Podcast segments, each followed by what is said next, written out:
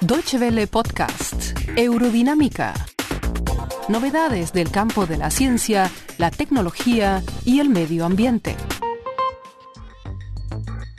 Esta semana, la Real Academia Sueca de las Ciencias dio a conocer a los ganadores de los premios Nobel de Física, Química y Medicina. En este último caso, los galardonados fueron el británico estadounidense John O'Keefe y los noruegos May Britt Moser y Edward Moser, cuyas investigaciones han permitido conocer mejor el funcionamiento de ciertas áreas del cerebro. Se trata, en principio, de las estructuras mediante las cuales el ser humano adquiere la percepción del posicionamiento y el espacio. Pero las investigaciones merecedoras del Premio Nobel de Medicina han abierto muchas puertas más, tal y como lo explica uno de los galardonados, Edward Moser.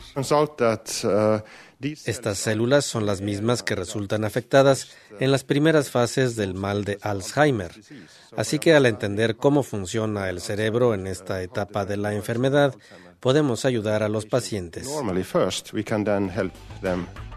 Ole Kien, de la Academia Sueca de las Ciencias, agrega, John O'Keefe descubrió los primeros componentes de nuestro sistema de posicionamiento. Las investigaciones de May Britt Moser y Edward Moser demuestran cómo el cerebro crea una representación mental de un sistema de coordenadas que nos permite trasladarnos en el mundo exterior. Más información en nuestra página de www.de barra ciencia.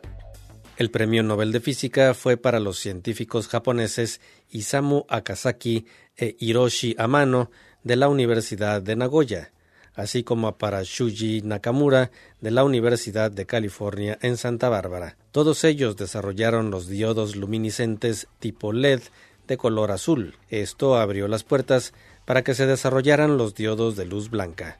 Habla Per Delsing del comité que otorga los premios Nobel. La tecnología LED está reemplazando a las antiguas. De hecho, muchos de ustedes llevan ya esta tecnología en sus bolsillos.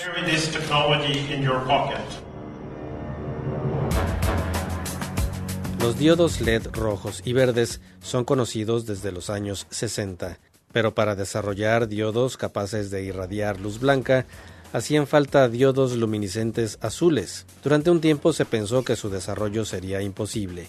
Con los nuevos diodos azules será posible generar luz con un gran ahorro de energía. Para continentes como el africano, la nueva tecnología traerá consigo cambios sustanciales. Más sorpresiva fue la designación del Premio Nobel de Química por lo menos para uno de los galardonados, el alemán Stefan Hell.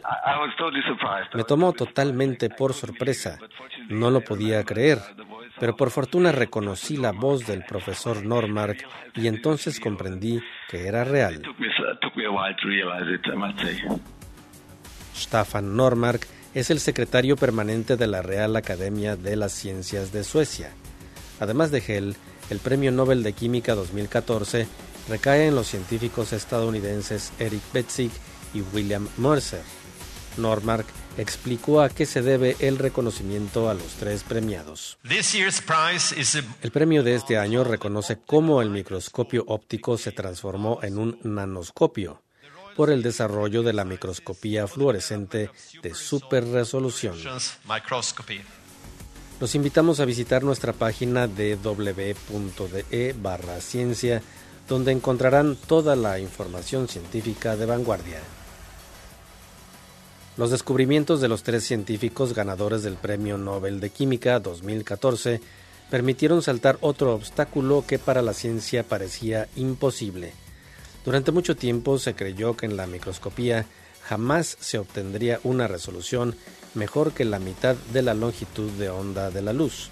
Betsy y Werner desarrollaron un método para hacer posible la nanoscopía, mientras que Bell trabajó por separado y exitosamente en otro procedimiento a base de sobreposicionamiento de imágenes llamado microscopía de moléculas individuales.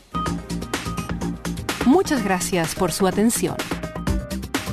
Más informaciones sobre nuestros contenidos en nuestra página de internet www.de y en Facebook y Twitter.